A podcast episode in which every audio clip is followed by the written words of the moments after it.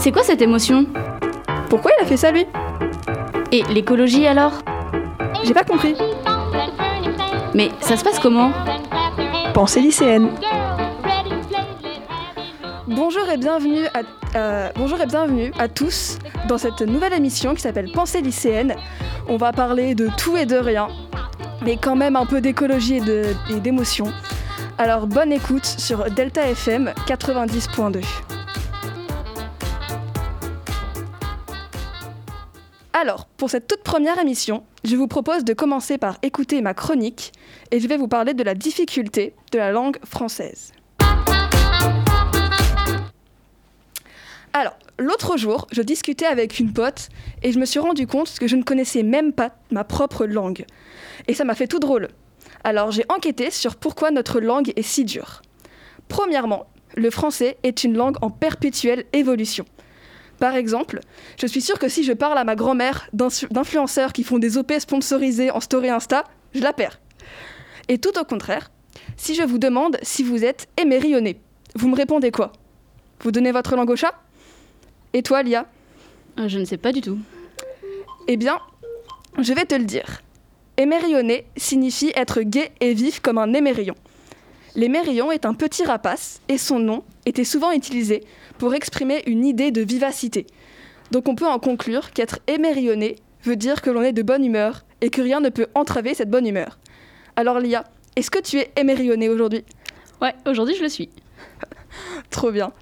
Alors, deuxièmement, les règles de français sont assez complexes et bizarres. Je sais, je sais jamais quand il faut mettre un M ou deux. Pareil pour les L ou les P ou toute autre lettre qui se double. Sauf peut-être pour le S, parce que sinon, ça change complètement le sens, voire le mot. Exemple. Mettons dans le contexte. Lia, aujourd'hui, le poison que tu m'as fait manger était excellent. Euh, alors déjà, je ne t'aurais jamais fait manger du poison. Et tu es au courant que je suis végétarienne Et du coup, je ne t'aurais pas fait manger non plus du poisson. Ouais, mais c'était un exemple pour euh, le S et dire qu'il change complètement le sens de la phrase si on l'oublie. Ouais, mais prends au moins un exemple valable. T'aimes même pas le poisson. Oui, bon, euh, c'est le seul exemple que j'avais en tête. Ouais. Bon, tu vas me laisser finir ma chronique, oui? Oui, oui, vas-y. Merci. Donc, je disais. Ah oui, les règles de français. Le fait aussi qu'on ait donné des genres aux objets. Ça n'existe pas en anglais. Et ça ne doit pas faciliter la tâche pour les étrangers qui apprennent le français. Et les accents. Parlons-en. Je ne sais jamais lesquels mettre et où. Mais bon, bref. Troisièmement, la prononciation. Pourquoi on dit un œuf au singulier et des œufs au pluriel? Pourquoi on dit un oignon et pas un oignon? Hein? Vous pouvez me l'expliquer? Non. Enfin, peut-être, mais comme j'aime avoir raison, on va dire que non. Et voilà les amis, j'ai fini mon petit coup de gueule sur la difficulté du français. Et ce n'est pas du tout le fait que je trouve que je ne suis pas très douée en orthographe qui m'a fait encore plus pousser à faire cette chronique. Pas du tout. Merci beaucoup Claire pour ta chronique, qui nous explique bien ce qui est compliqué dans la langue française. Et maintenant, nous allons passer à notre petit débat. C'est quoi cette émotion? Alors Lia, je te propose maintenant qu'on débatte un peu sur la jalousie.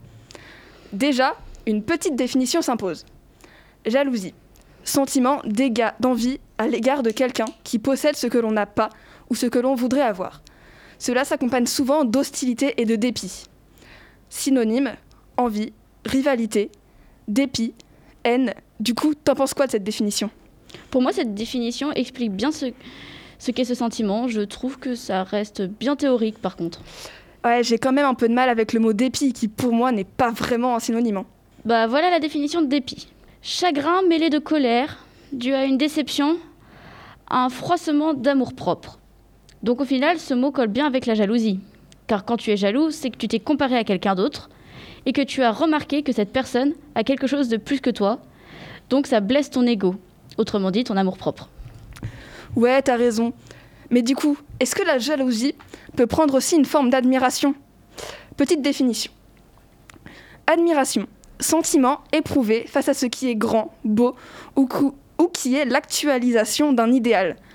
Je m'explique. Je m'appuie sur la fin de cette définition, qui est l'actualisation d'un idéal. Car pour moi, quand tu es jaloux, Ça peut être que quelqu'un est capable d'une chose que tu ne peux pas faire, toi. Et donc, une fois que tu, entre guillemets, calmes ta haine et que tu prends du recul, tu peux devenir admiratif de cette personne. Ouais, mais du coup, ce n'est pas une forme, mais une évolution de la jalousie. Car comme tu le dis, c'est après avoir calmé sa haine que l'on peut être admiratif. Ça arrive donc dans un second temps. Ouais, ça peut être une suite logique. En tout cas, pour moi, j'arrive à prendre du recul. Mais tout dépend du type de jalousie et du type de personne. Et donc par conséquent, ça peut être vécu dans l'autre sens. C'est-à-dire partir de l'admiration et finir sur de la jalousie. Ouais, je suis complètement d'accord. Et du coup, toi, t'as déjà été jalouse? Oui, bien sûr, comme tout le monde, je pense. Et toi alors, t'as déjà été jalouse? Ouais, j'ai déjà été jalouse. Mais en même temps, je ne dirais pas que c'était vraiment de la jalousie pure et dure.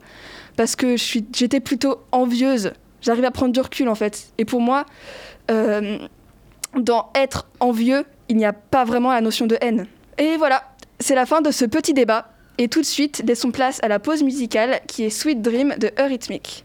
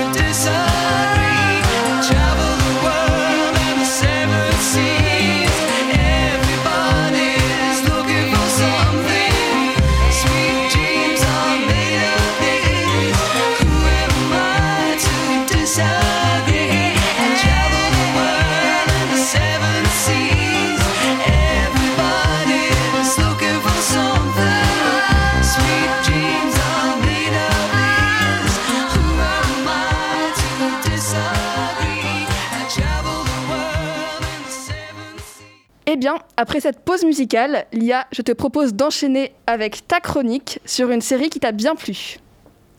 Hey, salut tout le monde Je vais maintenant vous parler d'une série qui m'a marquée et dont j'avais eu vraiment du mal à en décrocher. C'est donc une série sur une jeune prodige des échecs qui s'appelle Le jeu de la dame ou en anglais The Queen Gambit. Pour ceux qui ne connaissent pas, voici un petit résumé ainsi que le concept de la série. Le jeu de la dame est une mini-série américaine en 7 épisodes environ, de 56 minutes chacun. C'est une adaptation du roman de Walter Tevis. Cette fiction sur Bess Harmond, une prodige des échecs, orpheline, que l'on suit de ses 8 ans à l'internat à ses 22 ans à travers ses compétitions dans toute l'Europe, ainsi que dans sa quête pour devenir la meilleure joueuse d'échecs du monde, tout en luttant contre des problèmes émotionnels et une dépendance aux drogues et à l'alcool. L'histoire commence au milieu des années 1950 et se poursuit jusqu'aux années 1960, pendant la guerre froide. La série commence sur l'image d'un accident de voiture. Seule une enfant a survécu à cet événement et elle est donc emmenée dans un orphelinat. Et c'est là-bas qu'elle commence sa dépendance aux drogues, mais aussi c'est dans cet endroit qu'elle découvre sa future passion, les échecs. À l'âge de 7 ans, elle commence à apprendre les échecs toute seule en regardant Monsieur Shumbell, le gardien de l'orphelinat, qui après qu'elle lui ait dit tout ce qu'elle avait appris en le regardant, accepte de lui apprendre ce jeu. Une forte amitié se noue alors entre les deux. Seulement des années plus tard, Bess se fait adopter. Elle se sépare donc de Monsieur Shumbell et de sa meilleure amie Jolene. Mais malgré tout, cette adoption est une grande opportunité pour elle et elle le sait. Grâce à ça, elle entre au lycée, fait son premier concours et commence enfin son parcours, on peut dire professionnel, dans ce milieu, que l'on va suivre jusqu'à son apothéose. Donc après ce petit résumé, je vais vous parler de ce que j'ai aimé dans cette série et du concept. Donc comme je l'ai dit, cette série se déroule en 7 épisodes qui a été réalisé par Scroft Frown. Je trouve que le réalisateur a fait un travail formidable, à un tel point que la série a reçu les éloges de la communauté des échecs pour sa représentation du jeu et des joueurs. Tout comme Rotten Tomatoes, désolée, je sais vraiment pas le dire ce nom, à chaque fois je bug C'est pas grave. Une, euh, comment dire, une euh, critique, je trouve que The Queen's Gambit est une victoire absolue parce qu'il transmet, mais aussi car c'est un drame solide et féministe et qu'il réussit à glamourifier un jeu pas facile à porter à l'écran, mais qui surtout fait prendre une revanche aux femmes. En effet, ça raconte quand même l'histoire d'une femme d'un tel niveau qu'elle affronte l'élite mondiale masculine et s'élève et devient la meilleure joueuse du monde des échecs, dans un milieu dominé par les hommes. Ce que j'aime bien aussi dans le jeu de la dame, c'est la fresque intimiste où dans un contexte historique et social plutôt stéréotypé, l'auteur du livre, à la base de l'histoire, imagine une héroïne subtilement singulière, Bess, jeune femme entêtée par la séparation de ses parents et la mort de sa mère adoptive dépressive, et une figure gagnante. Et oui, c'est une femme gagnante. Mais son récit d'apprentissage tient autant de la success story que de l'errance autodestructrice. Les échecs offrant à Bess à la fois un cadre pour se libérer et une prison qui la détruit. Bon bah voilà, j'espère vous avoir donné envie de regarder cette série parce qu'elle est vraiment géniale et comme je l'ai dit, j'avais mis beaucoup de temps à en décrocher. Donc si ça ne vous a pas donné envie de la regarder, j'espère au moins que vous avez aimé ma chronique. Donc je vous dis à bientôt. C'est quoi cette émotion Pourquoi il a fait ça lui Et l'écologie alors J'ai pas compris. Mais ça se passe comment Pensée lycéenne. Merci beaucoup Lia pour ta chronique. Et rendez-vous la semaine prochaine pour notre deuxième émission. Vous êtes sur Delta FM 90.2 et c'était Pensée lycéenne. Au revoir